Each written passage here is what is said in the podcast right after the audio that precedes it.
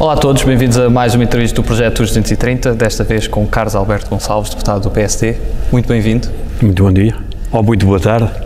E começando por falar também por onde foi eleito, foi eleito pelo Círculo da, da Europa. Para quem não sabe, temos dois, dois círculos externos, o Círculo da Europa e o Círculo do resto do, do mundo.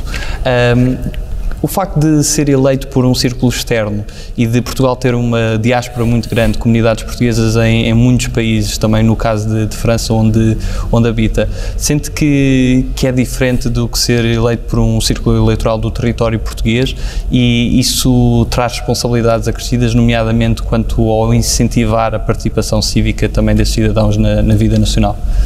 Olha, desde logo é uma grande honra ser deputado acima da República porque eu acho que na política há muitos cargos, mas o cargo de deputado acima da República, numa democracia representativa, é algo extraordinário nós somos deputados de todos os portugueses, é verdade, mas temos os nossos círculos eleitorais de eleição e eu represento uma área que eu considero primordial para o nosso país.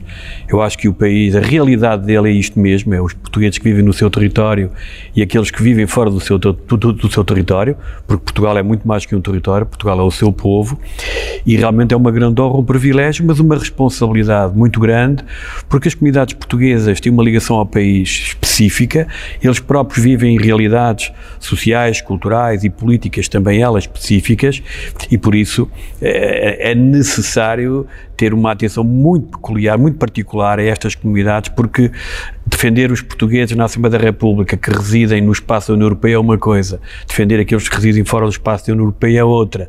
E, portanto, há nuances muito grandes e é uma grande, uma grande honra para mim, um privilégio, até porque eu sou oriundo das próprias comunidades, só fiz política numa estrutura do meu partido nas comunidades e fui o primeiro deputado, digamos, imigrante a chegar à Assembleia da República e recordo-me bem dos primeiros tempos que aqui cheguei, em que realmente era uma, uma novidade, mas não devia ser. E falando um pouco da, da sua vida, porque antes de, de, ir para a França cresceu em, em Cristal Branco, mais propriamente em Sarnadas do Rodo, o que é que se lembra desses tempos de infância? Eu, eu lembro um pouco, em Sarnadas do Rodo eu vivi pouco, ela é a minha, a minha naturalidade, digamos, oficial. Eu vivi a minha infância no Porto, depois eh, até tive algum tempo aqui na região de Lisboa, meu pai, por razões eh, que aqueles que estão a ver o programa perceberão, teve que sair de Portugal em 1972, e depois a minha mãe sai para o estrangeiro, vai ter com o meu pai, e eu fico, vou para Castelo Branco, viver como muitos imigrantes, filhos de imigrantes tive, uh, fizeram, é viver com a família. Fui criado praticamente a minha adolescência pelos meus tios e Castelo Branco, o período da minha adolescência foi um período extraordinário. Eu tive, tive a felicidade de viver numa cidade, ou pelo menos aqueles que eu conhecia como amigos na minha cidade, que me permitiram uh, ter uma, uma adolescência que eu considero, até comparo às vezes com outros amigos meus, que eu posso considerar muito feliz, apesar de não estar com os meus pais, e isso é algo que nos marca para a vida quando a gente cresce sem os pais por perto, ou seja, ganha-se uma autonomia e uma responsabilidade que talvez me tenha ajudado também naquilo que é hoje o meu percurso na política, a capacidade de eu ser autónomo, ter ideias próprias, ou pelo menos procurar ser autónomo e procurar ter ideias próprias, porque vezes na política estamos sempre condicionados a disciplinas, a ideários políticos e, e a perceber que a nossa posição é mais uma entre, entre muitas e que, portanto, temos que aceitar as posições do conjunto e da maioria e não só as nossas. E sente que a sua família também incentivou essa paixão pela política? Sobretudo o meu pai, a minha mãe não, porque nunca eventualmente não queria ver repetido o caso que viveu com o meu pai há uns anos atrás. Antes, eu realmente, o meu pai tinha uma enorme paixão, eu sempre, desde muito novo, estive envolvido nas causas políticas. Não é por acaso que chega à política também pela via sindical. Tive um trabalho, ainda muitos anos, associado a um sindicato, trabalhei, fui dirigente eh, e para a minha vida foi toda ela associada à política, ao sindicalismo, ou seja, naquilo que é uma casa pública, na defesa dos interesses daqueles que a, a vários momentos representei. E realmente acho que é uma, uma, uma atividade muito nobre, neste caso ainda maior, por ser deputado da Assembleia da República. E quando é que decide ir para a França? Eu praticamente não decidi, foram questões familiares que eu fiz um, um, concurso, acabei por, por entrar, não tinha grande vontade, fiz, fiz aquilo para corresponder ao pedido do meu pai, simplesmente por razões familiares, ou se a minha mãe não estava com, muito bem de saúde, acabei por ir para a França com uma expectativa de regresso nos primeiros três meses e há alguns imigrantes que, que talvez estejam a ver esta entrevista, se calhar estão-se a lembrar, ah, eu também fui para o estrangeiro para estar lá seis meses, um ano e fiquei lá uma vida inteira. E foi isso que aconteceu, acabei por ficar lá, estudar lá, ter família lá, ter filhos lá, ter os meus pais lá, o meu pai já faleceu, mas a minha mãe ainda lá reside e a parte dos meus amigos são todos residentes nas comunidades, nomeadamente na região de Paris e alguns de Castelo Branco da minha primeira fase da vida, mas os meus amigos mais próximos estão praticamente todos uh, na região de Paris a viver, alguns regressaram, mas muito poucos. Muitos beirões então? Há alguns beirões, eu também sou de outra parte do meu pai, mas sabe, nós no estrangeiro, independente de defendermos muito a identidade da nossa, do nosso distrito, do nosso conselho, da nossa freguesia, às vezes até do nosso lugar, quando estamos fora, independentemente de vingarmos bem essa identidade regional e local, nós temos algo de fundamental que é transversal, é sermos todos portugueses. Eu acho que lá fora há um espírito de ser português, por vezes, mais forte até quem vive no território nacional, que às vezes até não percebe o, aquilo que o país tem de bom e às vezes também não percebe aquilo que o país tem de mau. Quem está no estrangeiro pode realmente avaliar de forma diferente, à distância, percebe o que, aquilo que Portugal tem de bom e de muito bom e também percebe aquilo que Portugal precisa de corrigir para se tornar, eventualmente, não digo um país ideal, mas um país ainda melhor e que evite que regularmente e por vários ciclos os portugueses tenham que sair do seu país. A comunidade portuguesa em França, e especialmente também em Paris, é, é muito grande e tem uma longa história desde o do tempo em que se dava o salto e foi também uma história difícil de, de adaptação e uma, uma história de, dura de, do próprio desenvolvimento e da, da implementação de, dessa comunidade. Uh, como é que, passado tantos anos e tendo acompanhado desde 82 essa evolução, quais é que foram as grandes diferenças e, e como é que se deu essa integração? Porque vemos, por exemplo, muitos portugueses a participar mesmo na vida política francesa. Isto é assim, a história da imigração portuguesa, seja ela na Europa fora da Europa, é uma história de superação de dificuldades. Acho que é um feito notável. Eu acho que Portugal tem grandes momentos da história, mas a leva da imigração é algo extraordinário. Eh, se na Europa foi difícil, fora da Europa então foi extraordinariamente difícil para mim também, esta redundância.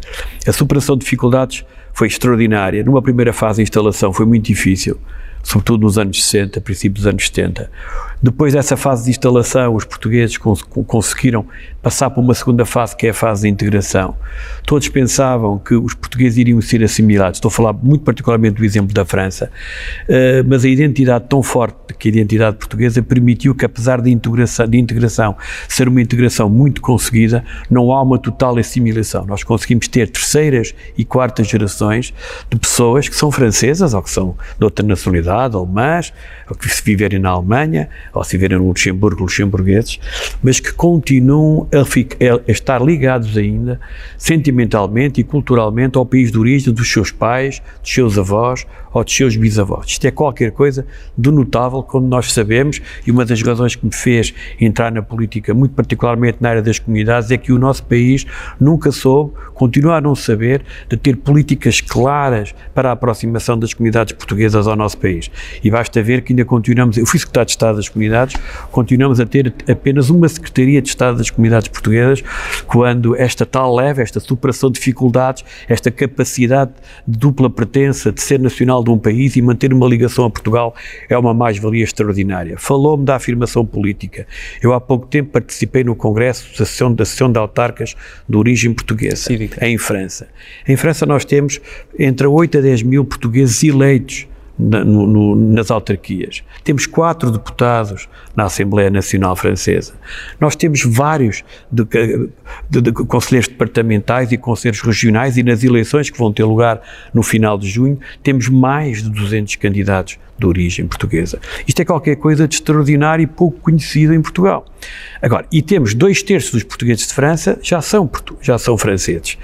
Uh, temos outros países onde, sem haver este nível tão grande de integração, o nível é muito evoluído, como na Alemanha. O próprio Reino Unido, que tem dois que é uma comunidade muito heterogénea, porque tem a comunidade tradicional de 60, 70 mil e todos os outros que chegaram nos últimos 15, 20 anos, mas todas as nossas comunidades têm níveis de integração muito positivos quando comparados com outras comunidades.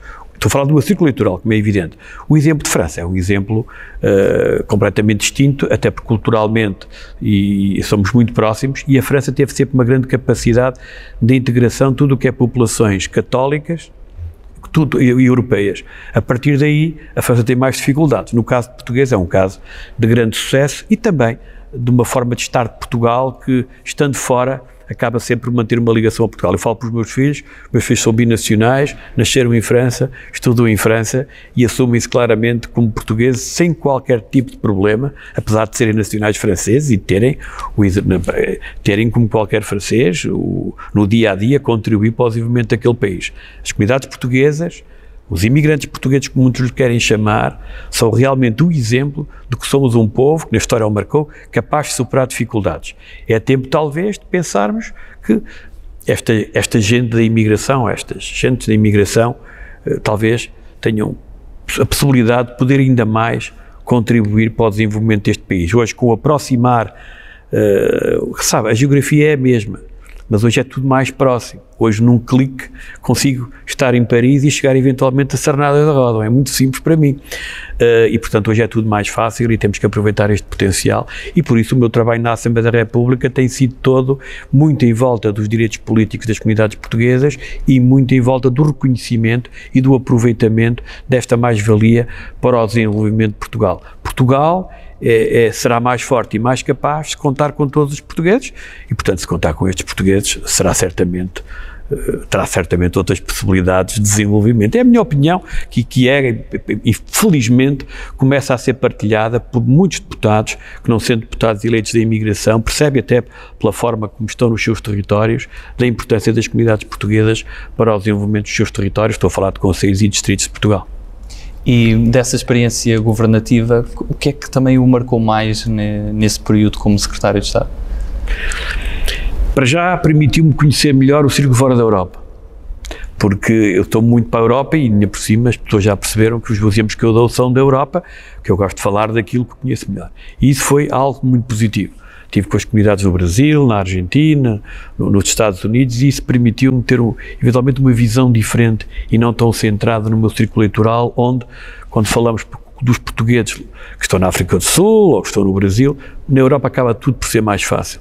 Estamos num quadro Estamos na União Europeia a maior parte, tirando os portugueses que estão na, na Suíça, e agora há portugueses, mas em pouca quantidade noutros países, e, e, fora da Europa é uma realidade muito diferente, as pessoas vêm pouco a Portugal e, portanto, é extraordinário perceber que estamos a falar, eu quando estive na Argentina, pessoas que não vinham a Portugal há 50 anos e o amor que tinham pelo nosso país é qualquer coisa de, pá, é, sinceramente, inexplicável. Também o sentimento que o Estado de Estado das comunidades portuguesas, apesar do conhecimento que pode ter, eu posso ter muitos defeitos, mas ninguém retirará o mérito de perceber um pouco da área, porque venho da área, fiz política na área, os meios que o Estado de Estado das comunidades portuguesas têm, o orçamento tem à sua disponibilidade para poder atuar, não é aquilo que eu totalmente gostaria. Eh, quando fui Estado de Estado, Uh, tentei pelo menos inovar um pouco e estive associado a, com um ex-colega meu, que na altura ainda não era, tinha sido deputado Diogo Vasconcelos, a um teste de voto eletrónico online, estamos a falar início de 2005, numa tentativa já também de aproximar aqueles que estão fora de Portugal. Eh, foi uma experiência curta, porque eu só estive no governo oito meses, uh, mas foi uma experiência que acabou, permita-me outra vez a relevância, de me dar experiência e de ter uma noção mais abrangente do que é o mundo das comunidades portuguesas e não ficar tão centrado uh, naquilo que são as questões da Europa. E por isso, esta é uma matéria que eu lhe digo: as comunidades portuguesas, a imigração, não é uma só realidade, são dois círculos eleitorais e muitas realidades. E essa maior integração também passa com um sistema de voto diferente que permita diminuir essas taxas de abstenção elevadas? Passa por isso, mas pá, nós tivemos que lutar primeiro para participar. Primeira vez que entrei nesta casa, foi com o meu pai. Andávamos nós a lutar para que os portugueses residentes no estrangeiro pudessem votar para o Presidente da República. Jamais imaginava que viria aqui ser deputado, até porque antes de mim nunca ninguém tinha conseguido ser deputado vindo do estrangeiro. E, portanto, Uh, andámos a lutar para o voto das presenciais, ainda hoje estou aqui, tive, tive projetos na última legislatura e agora de uniformização da metodologia de voto, porque o voto presencial ter que se deslocar ao consulado quando estamos em mil, dois mil, três mil quilómetros, parece-me impossível que as pessoas vão votar, poderá haver um caso, mas será apenas um caso, a exceção confirma a regra, e realmente as novas tecnologias podem ajudar, no entretanto, temos que associar várias metodologias, mas dar a, dar a possibilidade dos portugueses no estrangeiro contribuírem para as decisões em Portugal é aproximar os portugueses que estão no estrangeiro do nosso país e atribuir ao nosso país, ou pelo menos dar, em termos eleitorais, as condições do nosso país se rever na sua própria realidade. Temos aqui 10 milhões de portugueses e temos cerca de 4, 5 milhões lá fora que têm uma ligação forte com o país. Estive sempre pronto a discutir esta questão, porque compreendo que possa haver aqui algum medo, a política e o voto eh, e a alteração das metodologias. Que, apesar de tudo, evoluiu-se alguma coisa nos últimos anos. Esperemos que possamos, num futuro próximo, ter condições de trazer para as decisões nacionais todos aqueles que estão lá fora. E já agora, se os ao trazermos e com o contributo deles no plano político, é uma forma de os associar mais, de os agregar mais ao país e, por isso, fundamentais para o investimento e para o desenvolvimento.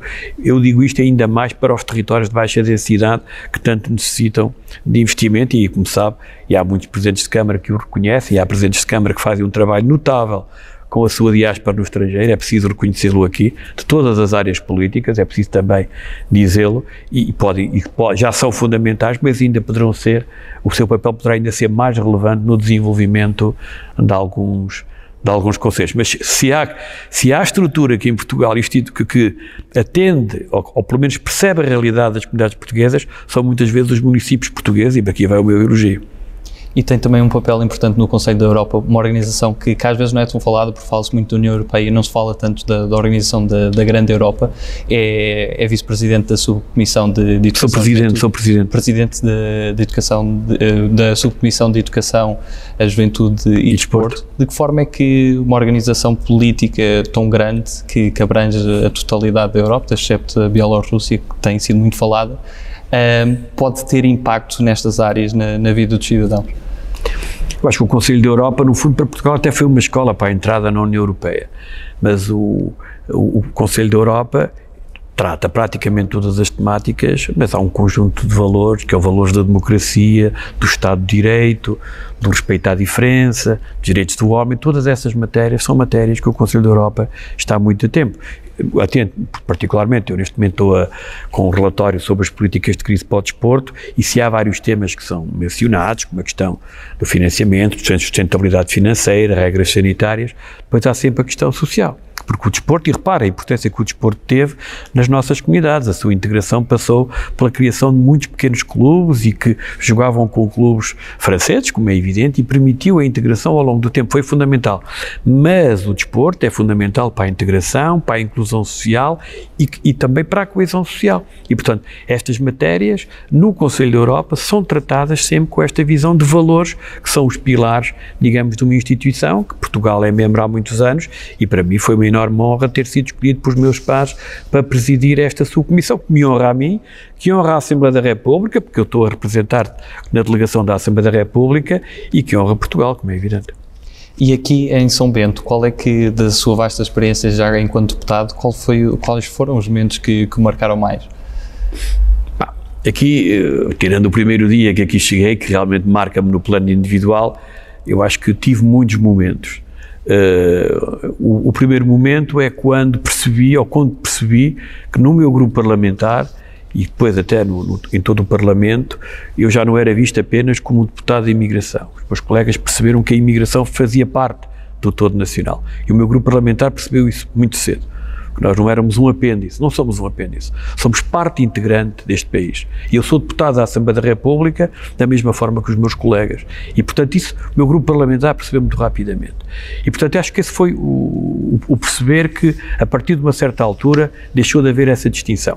Bem, depois tive muitos momentos, fui coordenador da Comissão de Negócios Estrangeiros, do meu grupo parlamentar, fui coordenador uh, do, da Comissão dos Assuntos Europeus do meu grupo parlamentar, já, já sou, tenho dois mandatos como vice-presidente da Comissão de Negócios Estrangeiros estrangeiros e comunidades portuguesas. Também ajudei para que a Comissão tivesse este, este nome, porque é um pilar da nossa política externa, mas eh, se há um debate que a mim me marcou porque estive envolvido nele de uma forma muito clara, foi quando há alguns anos atrás houve aqui uma proposta para acabar com o voto por correspondência, ou seja, só havia para todas as eleições o voto presencial. E fomos derrotados na primeira votação na Assembleia da República, houve o veto do Presidente da República, o texto regressou ao Parlamento, era preciso uma maioria de dois terços e foi possível, no regresso do texto à Assembleia da República, chumbá-lo e, e, e, permitir que, pelo menos para as eleições relativas, o voto por correspondência se mantivesse. Eu tive medo que, digo assim, como é que é possível eu vir para a Assembleia da República com um mandato, ou pelo menos com a promessa junto dos meus eleitores, de tudo fazer para que eh, fosse alargada a participação e logo quando eu estou na Assembleia da República é que pode acontecer o contrário, independentemente do que eu me bati, e está, estou nos registros da Assembleia da República, e da forma como eu tentei, no meu grupo parlamentar, liderar o processo da oposição a esse projeto. Felizmente o veto do Presidente da República permitiu o regresso à Assembleia da República, depois é preciso dois terços, foi chumbado e hoje já, está, já nem se fala disso, isto parece impossível. Portanto, esse foi um momento crítico porque eu temi o pior.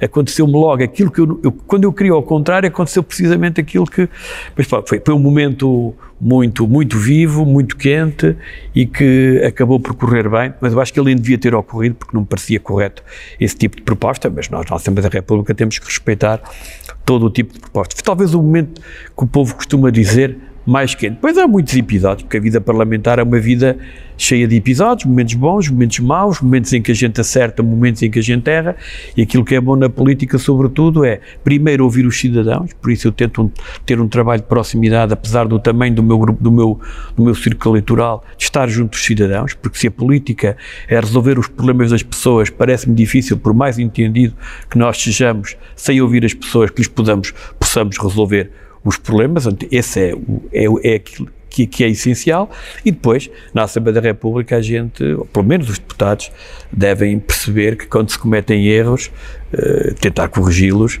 para que no futuro possamos acertar mais. A experiência também permite isso, e permite, por vezes, aquilo que eu ganhei com a experiência de parlamentar é ir, não ir tanto ao pormenor, mas ir ao essencial porque por vezes quando nós queremos discutir muitos temas acabamos por não conseguir o essencial. E o trabalho político também eh, tem que haver alguma habilidade parlamentar é certo da, do uso da palavra mas também uma estratégia para fazer aprovar aquilo que é claramente essencial para aqueles que nós queremos defender e neste caso os portugueses que residem no estrangeiro e qual sente que, da sua experiência profissional e académica, qual foi uh, o período da sua vida que, o auxilia agora mais a desempenhar estas funções políticas? É assim, eu, eu acho que o percurso académico é sempre importante, e até porque eu tive, estudei em França, numa enorme faculdade, e tive comigo estudantes, hoje é mais fácil isto, não é?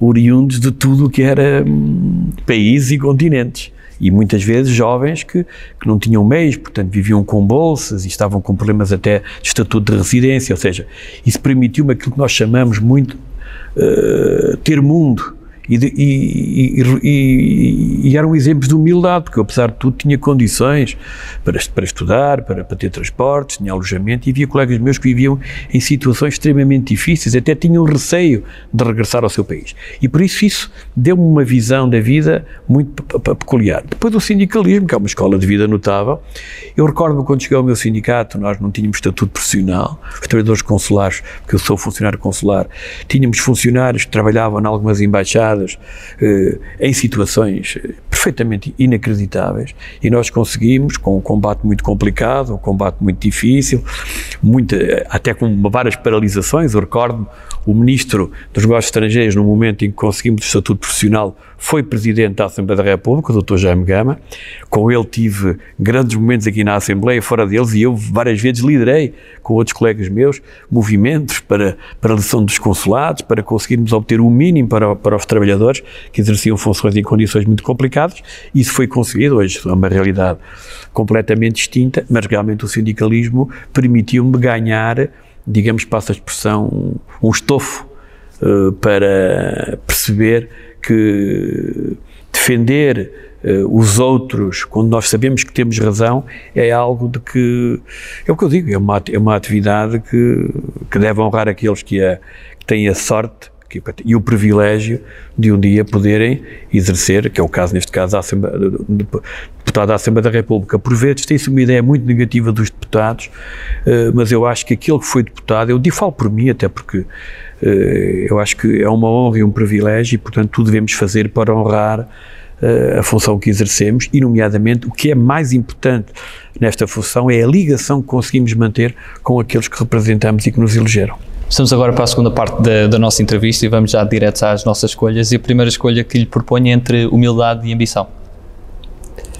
Acho que as duas coisas estão ligadas. Eu acho que para se ter grande ambição tem que ser humilde, porque senão não vamos lá.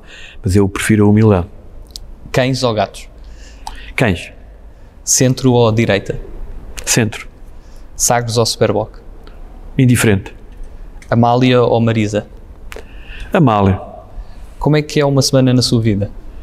Quando, quando não há pandemia, uma semana é de terça a sexta-feira estou na, em Lisboa, na Assembleia da República, sexta a seguir às estações chego para o aeroporto, vou para casa, se tenho atividade na, na, região de Paris, fico em casa ao fim de semana. Agora já tenho os filhos criados, portanto já não tenho necessidade ainda de tentar ir à escola, como tentei durante muitos anos, levá-los e buscá-los, atividades esportivas. Mas normalmente também tenho, como deputado da Assembleia da República, de ir à Suíça, à Alemanha, ao Luxemburgo, ao Reino Unido, à Holanda, à Bélgica. Sábado de manhã, quando tenho esse tipo de atividades, saio eh, por, por, comboio ou por, ou por, avião para esses países, regresso normalmente no domingo à noite ou na segunda de manhã, passo a segunda-feira à tarde em casa, e, e, e terça-feira regresso para cá, isto periodicamente, depois com, com outras atividades pelo meio, mas é mais ou menos isto. É muito é, cansativo. Acaba por ser cansativo, mas eu, eu quer dizer, eu costumo dizer o seguinte, porque eu não me queixo, quer dizer, só, só é deputado quem quer, quer dizer, é daquelas coisas que eu costumo dizer, eu acho que eh, dentro daquilo que é possível, sim, ainda por cima, hoje é mais fácil porque os meus filhos já estão crescidos, mas ainda tenho a minha mãe, a minha mãe está com muita idade, está na região de Paris, precisa de, de alguma assistência, e depois também tenho a minha vida particular. É verdade que, por estar em França há muitos anos, a minha vida, no que diz respeito a amigos, sobretudo a área cultural, faço-a mais lá do que cá. Também é lá que passo o fim de semana e que tenho mais tempo. Uh, mas pronto, isto, esta dupla vida, dupla pertença, uh, não, é, não é só o Carlos Gonçalves. Tem muitos imigrantes hoje que têm até pelo investimento que têm em Portugal, têm vidas parecidas com a minha, porque têm investimentos em Portugal e andam sempre no ida e volta, porque hoje é muito mais, hoje, com a pandemia não, mas sem pandemia, eh, a relação, por exemplo, entre portugueses que vivem na França, na Alemanha ou no Reino Unido com Portugal, é de uma mobilidade enorme. Campo ou cidade? Essa é uma daquelas. Eu sou geógrafo de formação, o campo para mim é algo que me diz muito, mas também já sou um bichinho da cidade. Eu diria viver como vivo nos arredores de uma grande cidade. Éder ou Aristides Sousa Mendes? Perdão? Éder, o jogador, ou Aristides Sousa Mendes? Essa também é uma pergunta muito difícil, quer dizer, é, essa é, é, daquelas perguntas que nós temos grandes dificuldades em responder. Eu, eu diria aos dois, uh, não tive, não tive, infelizmente, não, não era vivo no momento em que o Aristides Sousa Mendes uh, teve uma atitude como diplomata que honra Portugal, é preciso que se diga, mas também é verdade que o Éder, com um percurso de vida notável, que representa muito o que é o nosso país, acabou para mim, que sou franco-português, digamos assim, em termos desportivos, que foi um momento de glória e de, sabe, eu vivi muitos momentos em que a França acabou sempre por ter, levar a, melhor sobre nós em competições internacionais. Portanto, não, não me vou, não me vou, não me vou pronunciar, mas o Éder foi o mais recente e aquele que eu vivi intensamente in loco. Macron ou Hollande? Isto é assim, como político, como, como, no desenvolvimento da, da, da, ação política, diria Macron. Macron é mais próximo de mim do que o Sr. Hollande. Como políticos, diria Hollande, porque o Sr. François Hollande, como Presidente da República, teve comigo dois momentos, sobretudo um precisamente no Conselho da Europa, que foi testemunhado por vários colegas da Assembleia da República, que eu, como é evidente, como pessoa e como homem, prefiro François Hollande. Políticas é diferente, o Macron é mais próximo do meu ideário político. Portanto, está a haver uma pergunta que é difícil de responder. Tenho uma grande admiração e consideração pelo antigo Presidente da República, François Hollande. Eixo do mal ou circulatura do quadrado? Ambos, não, não vejo se quer que lhe diga, às vezes nem vejo grande diferença, porque eu, eu, agora eu acho que é importante que a política seja vista com rigor, mas também acho que acho fundamental que haja, porque o Este do Mal vai também já para o lado, por vezes, do humor e da, e da sátira, permitam-me, e nós também precisamos disso, acho que é fundamental. E o, o espírito crítico da atividade política é essencial dentro de normas, mas tem que haver, eh, acho, tem que haver. Portanto, não vou pronunciar muito, acho que são complementares.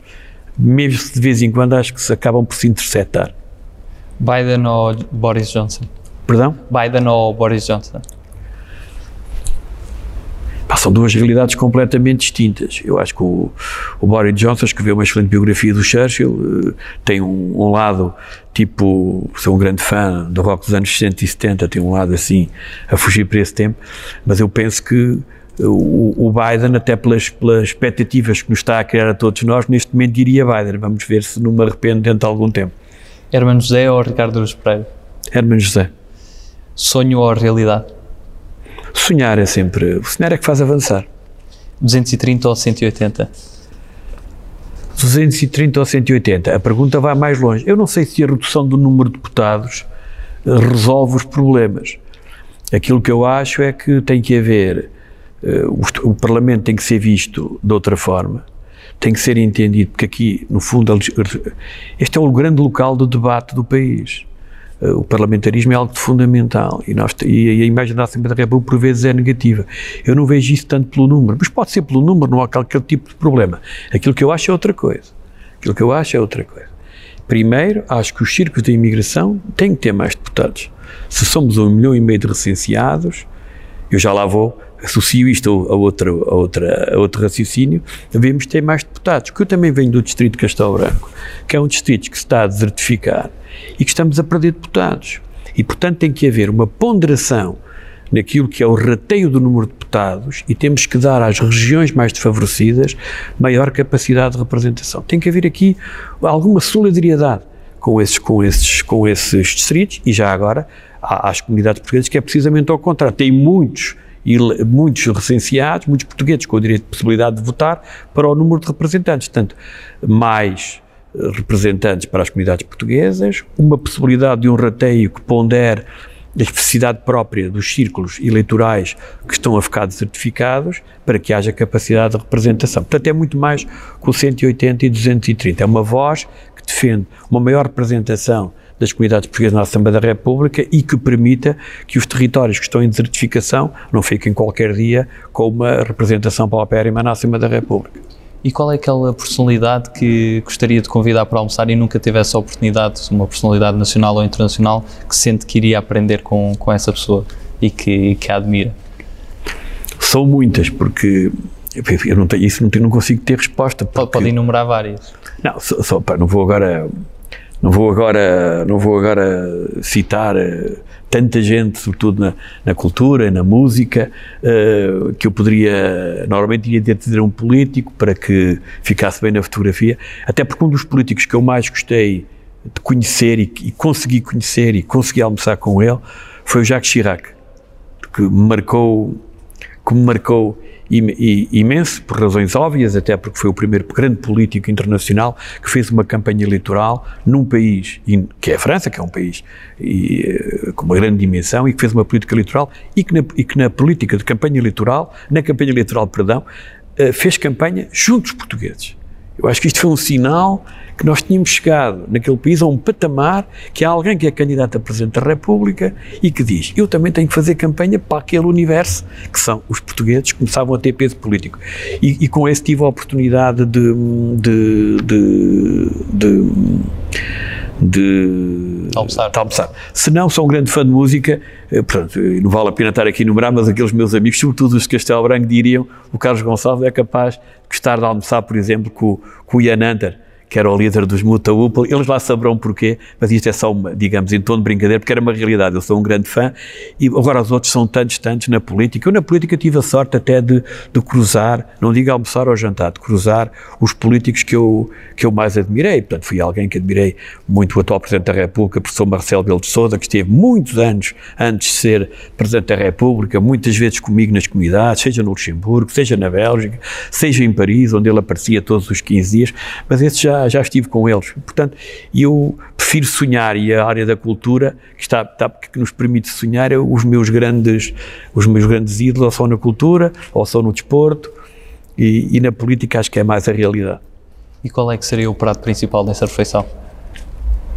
É já agora vou-lhe dizer uma coisa. Eu costumo dizer, até porque gosto de ferir suscetibilidades e porque há muita gente que nem sequer conhece o prato, e porque eu sou beirão e da Beira Baixa e de, perto de Castelo Branco, um dos pratos que eu mais gosto, também não o como muitas vezes, é maranhos. Não sei se sabe o que é. Mas pronto, e portanto aqueles que são beirões sabem o que é os maranhos e normalmente costumo dizer isto porque muitas vezes eu, quando estou com pessoas que residem no Porto, ou em Lisboa, ou no estrangeiro, ninguém sabe o que é, fica-me bem estar-lhes a descrever o que é, faço promoção à minha terra e realmente é um prato extraordinário e convido quando for, sei que também tem origem no distrito de Castelo Branco, procurar ir a Vila de Rei ou ir à Sertã, comer maranhos e vai ver que se calhar vai dizer que realmente o Carlos Gonçalves tinha razão. E falando de literatura, tem assim algum autor preferido? Pá, eu acho que a literatura, uh, a literatura marca-nos a todos, mas eu, eu, recordo uma vez até porque isto tem a ver com o momento. Eu passei um, vou aqui, não, não é o momento, passei um, um, momento extremamente complicado, curto, mas complicado. Uh, e depois tinha um amigo meu chileno que me dizia assim: lê isto. E o que era, era um livro do Steinbeck, era Tortilha Flat. E pá, eu não sei porquê, talvez pelo momento que eu vivia, o Tortilha Flat ficou para o resto da minha vida, independentemente de haver livros do Steinbeck até bem melhores que aquele. Mas quando se lê um livro que num momento em que se está a viver um momento difícil e que esse, esse livro consegue prender-nos a atenção, é que realmente o livro tinha qualquer coisa de especial. Por isso eu nunca o esqueci. Mas na literatura portuguesa não, não, não vale a pena. Nós, por exemplo, eu, há um que me marca muito, isto é, toda a gente vai falar do Saramago e tudo, mas há um que me marca por causa da geografia que é o, a jangada de pedra. Porque a jangada de pedra, portanto, há um descolamento da Península Ibérica, portanto, aquilo é um. E este, esse aspecto de descolamento da Península Ibérica levou-me uma vez até a fazer uma conferência numa associação dos geógrafos franceses, desta visão de uma Península Ibérica que, no fundo, é europeia e não é, e esse livro não é talvez o melhor do Saramago, foi aquele que mais me marcou porque tinha muito a ver com a visão que eu faço daquilo que era o espaço ibérico, da forma que nós relacionamos com a Europa Central e a Europa Oriental, eu acho muito interessante. E no cinema, há algum filme preferido? Oh, bah, você, eu não, não, estava preparado, estou no cinema. É que eu às vezes tenho dificuldades de perceber como é que uma pessoa identifica, identifica, uma determinada identifica um filme. Pois, há, há, um filme realmente que me marcou, que é um filme que eu nem sei o título em francês, nem sei se ele saiu em Portugal, do Oublié, que é Bife Foie que é um filme em que entra o, o Gerard Depardieu, entra também um dos Belier. É, um, um, filme que me marcou, porque também tinha a ver com uma época, uma forma ousada de fazer, de fazer cinema. Jean Carmet, que esteve ligado a outros filmes. Outros filmes já viu que eu tenho uma cultura muito também ligada à França, e o cinema francês, e o cinema italiano, e o cinema português, em alguns momentos, devem também continuar a fazer face a esse monstro que é o monstro americano, agora outros monstros, e eu estou muito preocupado porque com os streamings, com, a, com o conjunto de operadoras uh, que, nas que, que, que, estão à distância de um iPad e de um, e de um, e de um telemóvel, eu acho que os criadores estão hoje com um pouco mais de dificuldades. É a minha, é a minha impressão. Não, quero, não, é que, não é que eu seja um nostálgico de todos os tempos, porque os tempos são sempre bons, é, depende da forma como nós os vivemos, mas eu realmente estou muito preocupado com o mundo da cultura por, por essa razão. Hoje é mais difícil ser músico, eu citei o Ian Antler, teria grandes dificuldades uh, de, eventualmente de, de, vencer, como venceram noutras épocas, e esse é que é um, um grande problema, e hoje mesmo no, no, em Portugal, mesmo a música portuguesa, nós temos pouca produção, temos pouco público, porque é evidente, o nosso, o nosso país é pequeno, mas as condições são extremamente difíceis e não, está, viver, ser hoje artista em país da nossa dimensão não é não é algo fundamental quando nós sabemos que a educação e a cultura são essenciais e fundamentais para manter esta identidade. Não seria possível os portugueses que estão no estrangeiro manter a ligação que ainda mantém com o país ao fim de várias gerações, só se fomos um país com identidade e cultura forte. E, portanto, nós temos que alimentar isto e a cultura, neste aspecto, é claramente essencial. Mas como eu não sou perito na área, aquilo que sei tem muito até a ver com a forma que vejo, não me vou pronunciar, deixo isto para outros colegas meus, mas eu tenho uma visão própria e muito crítica da forma como se encara o mundo da cultura em Portugal e já viajou por muitos países. Qual é aquele país que ainda não visitou e que gostaria mesmo de visitar? Aquele que está no topo da lista para uma próxima viagem? Há um país que eu gostaria de visitar, até porque toda a minha família já o visitou, menos eu, que é a Austrália. Que ainda por cima não foi o Capitão Cook que, que o descobriu, foi um, um, navegador português, um marinheiro português, um, tal Mendonça, como eu tenho o hábito de dizer, e está praticamente provado que também a Austrália foi descoberta por portugueses. Porque a Austrália, para alguém como eu, já disse, falei em geografia e tudo, é, é um mundo de, como a África Eu, quando fui uma vez a Angola, tive a oportunidade de ir a Lubanga, a antiga Sada Bandeira, com a meseta. Eu, aquilo para mim foi uma coisa extraordinária, que eu tinha visto aquilo nos livros, nunca tinha visto in loco.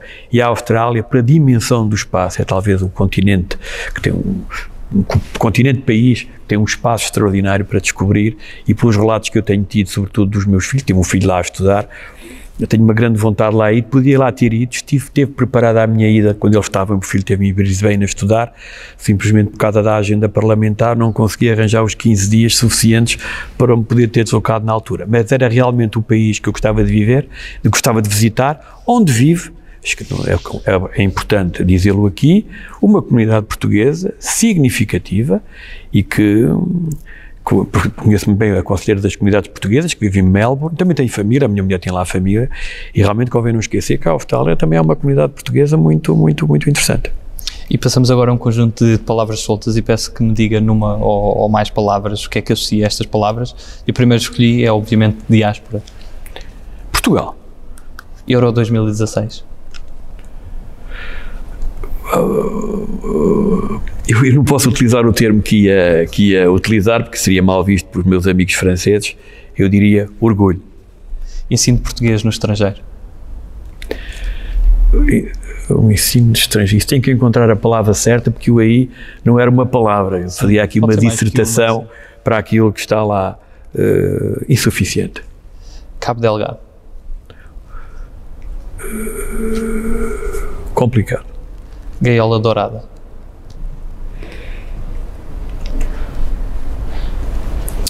Gaiola Dourada.